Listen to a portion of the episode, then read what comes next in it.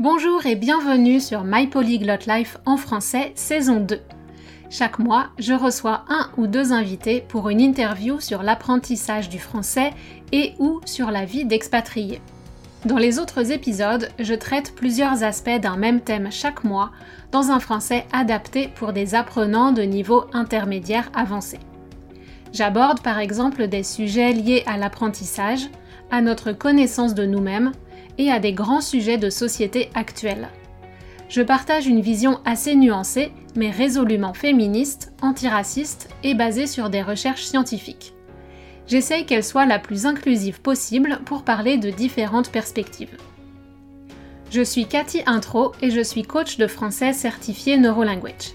J'espère que mon podcast vous permettra de travailler votre compréhension orale, d'apprendre du vocabulaire, de réfléchir et vous donnera envie de discuter de ces sujets en français. La transcription est disponible sur mon site français.mypolyglotlife.com. Bonjour, ça fait longtemps que je vous ai pas fait un épisode sur la vie en France, au Canada et les traits T-R-A-I-T-S, les traits culturels de ces pays. Aujourd'hui, je vais vous présenter un épisode sur les couples homosexuels en France et un petit peu au Québec. Et dans le prochain épisode, on va regarder les droits des couples homosexuels en France comparés au Canada. J'ai fait une interview avec mon amie française Laurie, mais c'était un peu long et je sais qu'une discussion entre natives, c'est parfois difficile à comprendre. Donc j'ai fait un mix entre les passages de l'interview et des moments où je vous donne un peu de contexte, de vocabulaire et d'explication. Alors pour commencer justement, je voudrais éclaircir quelques mots de vocabulaire. Donc premièrement, comment on dit gender en français? On dit le genre. G-E-N-R-E. -E, comme le genre des mots masculin ou féminin. Et quand on parle de personnes cis ou cisgenres, c'est une personne dont l'identité correspond au sexe biologique. Par exemple, si on nous demande de nous définir, Laurie et moi, nous sommes des femmes cis. Elle est lesbienne et je suis hétéro, et nous sommes toutes les deux blanches. Niveau orientation sexuelle, on peut être hétéro, homo, bi pour bisexuel, pan pour pansexuel si on élargit encore à la possibilité d'être attiré par des personnes non binaires, ou encore asexuel quand on ressent pas ou peu d'attirance sexuelle pour d'autres personnes, quelles qu'elles soient. Concernant l'identité de genre, donc, on a vu qu'on peut être cis, ou alors on peut aussi être intersexe. L'intersexuation, c'est quand on a des caractéristiques biologiques de type mâle et femelle en même temps. Ou encore on peut être transgenre, quand on s'identifie au genre qui ne correspond pas à notre sexe biologique. Avant, on parlait souvent de transsexuel. Aujourd'hui, on peut utiliser les deux mots, mais comme il y a peut-être plus de connotations associées à transsexuel, notamment au niveau médical, on utilise plutôt trans tout court. En français, on utilise aussi le mot queer, mais il n'y a pas de traduction et c'est encore un peu flou. Certains l'utilisent pour parler de fluidité de genre, alors que d'autres l'utilisent pour parler de l'homosexualité, ce qui était le sens premier quand le mot est arrivé en France. Donc bon, en France, pour résumer, si vous dites que vous êtes queer, il n'y a pas grand monde qui va savoir ce que ça veut dire, je crois. Quand j'étais petite, on parlait surtout de travesti. Ça vient de vesti ou vêtements donc c'est quand les personnes s'habillent conformément au code attribué au sexe opposé, donc des hommes habillés en femmes et inversement. Par exemple, en France, le film Chouchou avec Gad Elmaleh en 2003, et, ou alors euh, encore plus vieux, un autre film dans les années 1980, La cage aux folles. Ça, c'est une fiction sur un couple homosexuel et qui sont aussi des drag queens. En fait, avant, être travesti, c'était toujours associé à l'homosexualité. Et dans le film La cage aux folles, une folle, c'est un mot péjoratif pour parler d'un homme homosexuel. Dans beaucoup de films où sont représentés des homosexuels, en fait, il y avait un côté il y a toujours un côté caricatural et comique. Mais en même temps, parfois les films savent montrer un côté très humain et attachant qui a peut-être contribué à normaliser cette orientation sexuelle dans la société petit à petit. L'apparition de lesbiennes au cinéma est beaucoup moins fréquente. Je peux penser au film Gazon maudit dans les années 1990 et à La vie d'Adèle, euh, en anglais c'était Blue is the warmest color. Le bleu est une couleur chaude en 2013. Ma culture cinématographique est assez basique, donc il y en a probablement d'autres. En tout cas, la France est encore très binaire. Les trans y sont très peu visibles et les politiciens et politiciennes ne tiennent pas compte de leur situation ni de leur opinion. Un peu plus loin dans l'épisode, je vais expliquer avec Laurie les mots pour parler de l'homosexualité en français. Avec cet épisode alternant les passages d'interview et les moments où j'explique le contexte, l'idée c'est de discuter de comment c'est d'être gay en France et au Canada aujourd'hui, en donnant la parole à une personne de la communauté. Et dans un prochain épisode, avec Laurie encore, on vous parlera plus concrètement de fonder une famille en tant que couple homo dans ces deux pays. Alors d'abord parlons homophobie et misogynie dans la société française. Donc la misogynie, c'est quand on discrimine les femmes, pour faire simple. Et au quotidien, y a-t-il des discriminations envers les couples homosexuels? Dans l'extrait que vous allez entendre, Laurie et moi, on venait de parler du livre d'Alice Coffin, Le génie lesbien, qui avait euh, le génie lesbien, c'est The Lesbian Genius, si on traduit en anglais. C'est un livre qui avait suscité beaucoup de commentaires du style euh, donc très négatif. Par exemple, est-ce que ça veut dire que les lesbiennes ont un génie particulier? Est-ce que ça veut dire qu'il n'y a qu'elles qui sont géniales, etc ce qui n'est pas du tout le discours de l'autrice dans le livre. Et vous allez entendre, donc Laurie nous dit ça heurte, H-E-U-R-T-E. E. Heurter, c'est choquer, ça choque les gens. Et euh, donc la misogynie ambiante, ça veut dire la culture misogyne qui est très présente en France encore aujourd'hui. Et la PMA, PMA, c'est la procréation médicalement assistée, c'est quand il y a un géniteur qui n'est pas un père, qui n'a pas le rôle social du père. Et ça, on y reviendra dans l'épisode la semaine prochaine. Donc le génie lesbien, on a dit oui, voilà, est-ce qu'il y a que les lesbiennes qui sont géniales et tout? Et c'est pas du tout ce qu'elle dit. Enfin, c'est absolument pas ça. Elle, elle dit que le féminisme, il faut pas l'oublier, ça vient aussi des lesbiennes. Parce qu'on est obligé. Euh, à un moment, tu es confronté à trop de choses et tu es obligé de réagir. Et euh, donc ça, ça a choqué parce que on n'emploie pas euh, lesbien comme ça, euh, enfin aussi frontalement en fait. Ouais, c'est encore plus acceptable. Enfin, en France, ouais, être gay, homosexuel, couple d'hommes, c'est un petit peu bon. On a l'habitude. Ouais. Couple de femmes, on est encore très perturbé. C'est ça. Et c'est parce que la, lesbienne, ça heurte, enfin, et c'est ce que dit Coffin, et c'est ce qu'on vit aussi euh, pratiquement physiquement en fait dans l'espace public. C'est-à-dire que brusquement, t'es, alors t'es une femme, donc la misogynie ambiante, etc. Mais en plus, t'es une femme qui euh, qui n'a pas besoin des hommes. Mon Dieu, mais comment tu fais? Et du coup, tu vois, c'est et c'est et c'est aussi le problème de la PMA.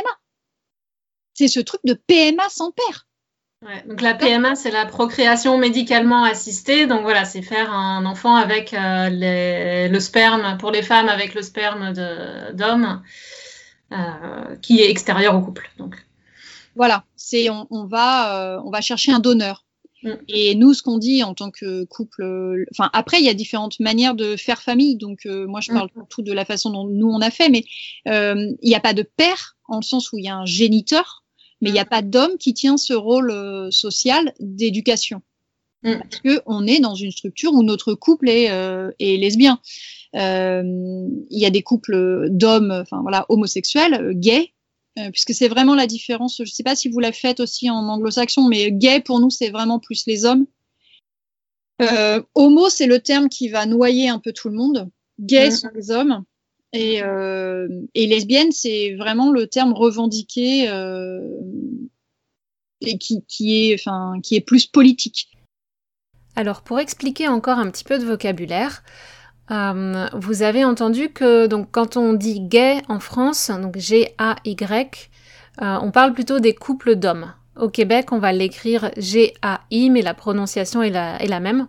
Et donc gay, c'est plutôt pour les, pour les hommes. Et lesbienne, ça va plutôt être pour les, enfin, ça va uniquement être pour les femmes. Et c'est un terme qui est assez revendicatif. Déjà, dire qu'on est lesbienne, c'est euh, affirmer sa position. Alors que si on utilise un mot comme homo ou homosexuel, c'est un peu plus neutre. Comme dit Laurie, ça noie les autres. Noie, ça vient de noyer. Donc noyer, c'est submerger, c'est euh, mettre sous l'eau. Et donc c'est recouvrir euh, un petit peu les, les différences en fait. Euh, dire homosexuel, c'est pour ne pas choquer. Donc on peut dire que homosexuel englobe les autres mots et que ça fait disparaître les revendications politiques spécifiques aux femmes homosexuelles, donc en particulier toutes les choses qui sont contre le patriarcat. Et il y a des mots d'argot aussi que je déconseille d'utiliser, sauf si vous faites partie de la communauté vous-même et que vous connaissez les connotations et la portée symbolique de ces mots. Pour les hommes, on utilise PD et pour les femmes, on utilise Gwyn. Alors attention, le fait d'être un homme homosexuel ne vous donne pas forcément le droit d'utiliser Gwyn pour parler des lesbiennes. Quand j'étais ado, mon meilleur ami est homosexuel et j'ai vu de nombreuses discriminations du milieu homo masculin envers les lesbiennes. C'est pas parce qu'on est gay qu'on n'est pas misogyne. Maintenant, écoutons Laurie nous expliquer pourquoi elle, elle utilise le mot Gwyn parfois et pourquoi elle préfère dire qu'elle est lesbienne plutôt que homosexuelle. C'est un discours qu'on peut entendre chez les Noirs américains qui utilisent le mot niga. Laurie parle des stigmates et de retournement de stigmates. Un stigmate, c'est une différence qui est remarquée par les autres personnes et qui a une connotation négative. Il y a aussi un verbe, stigmatiser. Et donc, elle explique que un retournement de stigmate, c'est quand la victime de la discrimination reprend les mots offensants pour reprendre son pouvoir. Donc c'est pour ça que les Noirs américains peuvent utiliser le mot en haine alors que si moi je l'utilise, c'est une insulte. Laurie explique que c'est la même chose avec, euh, avec PD, Gwyn, qui sont des mots péjoratifs pour parler des gays et des lesbiennes. Mais par contre, elle dit qu'elle n'utilise pas le mot queer pour se définir et explique son choix euh, parce que queer est utilisé à toutes les sauces c'est-à-dire que beaucoup de monde l'utilise pour parler de situations très différentes et qu'elle estime qu'il a perdu son sens, en France en tout cas. Après, il y a le terme générique de queer, mm. mais que moi je ne vais pas utiliser par exemple parce que je me reconnais pas forcément dans ce terme qui est trop générique. Queer c'est encore autre chose, mais on a beaucoup de mal à traduire tout ça en français. En plus, moi mon problème avec ce terme, c'est qu'il est aussi repris un peu à toutes les sauces. C'est-à-dire mm. que queer, on a oublié qu'à la base, en anglais, c'est une insulte et que c'est un retournement de stigmate. Donc, on utilise queer pour renvoyer l'insulte à celui qui nous insulte, un peu comme Gwyn. Moi, si je l'utilise, euh, c'est pour me qualifier. Je retourne l'insulte et je dis, bah, en fait, vous ne pouvez pas vous m'insulter parce que j'utilise ce terme-là, donc je retourne le stigmate. Et mon problème en ce moment avec le mot queer, c'est que c'est repris aussi par des hétéros qui ne mhm. sont pas de la communauté euh, LGBTQ ni intersexe et qui utilisent queer parce que euh, c'est un peu euh, moderne, c'est un peu le terme rebelle. moi, j'ai un, j'ai un petit peu de souci avec ça. Donc, pour moi, en tout cas, je, quand je me qualifie moi, je dis lesbienne parce que j'y mets aussi la portée politique et euh, si tu veux, euh, enfin voilà, ça c'est important le mot qu'on emploie parce que parce que Google a eu quelques petits soucis avec lesbienne. Euh, c'est un terme qui est très peu utilisé par les journalistes, qui préfèrent le terme homosexuel parce que ça noie un peu tout ça. Et puis voilà, lesbienne c'est trop revendicatif en fait. Alors ici, Laurie a pensé à vous et recommande la lecture du livre que j'ai mentionné tout à l'heure, Le génie lesbien d'Alice Coffin, si vous avez l'habitude de lire en français. Je ne l'ai pas encore lu, mais c'est sur ma liste, en attente à la Bibliothèque de Montréal. Je crois qu'il n'y a pas encore de traduction en anglais, mais vous pouvez trouver des articles de presse en anglais sur son livre. Je mets un lien vers un article de RFI en anglais. Dans cette partie, Laurie explique quelques critiques négatives qui ont accompagné la sortie du livre, principalement par des personnes, surtout des hommes, qui n'avaient même pas lu le livre. C'est très bien écrit, elle a été beaucoup attaquée sur le fait que, euh, enfin, globalement, on lui disait, euh, voilà, euh, Alice Coffin dit qu'il ne faut plus du tout lire d'auteurs hommes, plus regarder de films faits par des hommes, etc. alors que en fait, ce qu'elle dit, c'est que ce qu'on regarde comme film et ce qu'on lit comme auteur, enfin tous ceux qui sont passés dans la littérature classique française sont essentiellement des hommes. Elle ne, elle ne dit que ça. Et que donc, il faut pas oublier, là encore, d'où on parle. Donc, euh, c'est salutaire mm. de lire autre chose que des hommes, mm. pour la plupart évidemment cis, pour la plupart hétéros, et pour nous, français, Enfin, et tu le sais, et peut-être que c'est moins visible dans les pays anglo-saxons, mais essentiellement blanc. C'est-à-dire que mm. dans toute la scolarité, finalement, on a très peu de femmes, on, lit très peu d'autrices, on ne sait pas où elles sont. D'ailleurs, on a carrément gommé le mot autrice, on dit auteur, parce que sinon, voilà, mais ça existe. Euh, donc, il y a quelques classiques, il y a Louise Labbé au Moyen Âge, euh, il y a Madame de Lafayette, enfin bon, voilà. Mais euh, c'est très peu étudié. Et puis, ils sont essentiellement blancs. Alors qu'il y a eu des colonies, on lit des auteurs hommes, euh, cis, blancs et euh, hétéros. Et donc, ce que dit Alice Coffin, c'est que pour se créer une identité, avoir une culture commune, etc., il faut aussi se séparer du regard des hommes, mm-hmm. que les hommes portent sur les femmes. Hein, euh. et, donc, lire un peu plus d'autrices, et puis un peu plus d'autrices lesbiennes, qui ne parlent pas forcément que de problématiques lesbiennes, mais qui, au moins, créent quelque chose comme ça de commun. Alice Coffin explique donc que beaucoup des références classiques, les livres, les films, l'art, ont été créés par des hommes cisgenres et blancs majoritairement hétéros, et il faut rappeler que les femmes n'ont pas eu le droit d'exercer ce type d'activité jusqu'à très récemment. Donc en fait c'est salutaire, ça a un effet positif, réparateur, de lire des choses plus diverses, notamment des créations par des femmes ou des personnes non binaires. Et en fait, ce que nous dit Laurie, c'est qu'aujourd'hui encore, dans la société française, il y a un certain nombre de personnes qui préféreraient que les lesbiennes, les gays et surtout les personnes trans restent invisibles et silencieuses et qu'elles ne réclament pas les mêmes droits que les autres citoyens et à tel point que l'autrice Alice Coffin a reçu des menaces suite à la parution de son livre et aussi suite à son action en politique à la mairie de Paris pour le parti euh, Europe Écologie Les Verts. Et, en fait, ce qui s'est passé autour de Alice Coffin, c'est vraiment le symptôme de ce qui se passe en France sur la violence euh, que subissent les lesbiennes et euh, les gays, et puis euh, euh, de, façon exponentielle quand tu vas vers les personnes trans. C'est-à-dire la misogynie qui se double d'homophobie et donc on appelle la lesbophobie ou la transphobie. C'est mmh. vraiment ces femmes qui se revendiquent, qui sont fières de ce qu'elles sont parce qu'en fait on n'a pas à avoir honte, mmh. et qui font sans les hommes. Et faire sans les hommes, dans, alors, en France et ailleurs, c'est vraiment euh, voilà, toucher à ce patriarcat, à l'hétéropatriarcat, ça les met dans un état de rage pas possible. Enfin, elle a été protégée par la police quand même. Donc l'homophobie, la lesbophobie et la transphobie, ce sont les mots pour désigner les personnes qui veulent discriminer contre les personnes qui ne sont pas hétérosexuelles.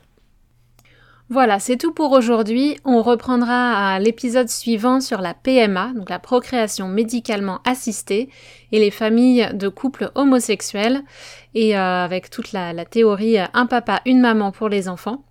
Euh, et puis, pour conclure aujourd'hui, donc on va, pour résumer, pour les lesbiennes, il s'agit plus d'une misogynie ambiante, comme dit Laurie, et parfois d'insultes, mais pour les hommes gays, il y a encore des histoires d'hommes qui se font tabasser, rouer de coups, frapper, pour la seule raison qu'ils sont homosexuels.